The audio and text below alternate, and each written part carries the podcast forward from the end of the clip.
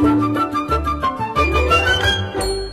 十月九号是第五十二届中国邮政日，国家邮政局表示，将因地制宜推进快递进村，加快推进农村寄递物流体系建设，建立差异化渐进式进村标准，三年内实现建制村直接收投，对接特色农产品优势区和产业强镇建设，打造更多快递服务现代农业项目。国家邮政局表示，快递收投最后一公里基础薄弱，国际寄递物流体系建设之后，全面绿色转型任重道远，安全监管任务。日益繁重，这些都需要引起高度重视，并千方百计一一破解。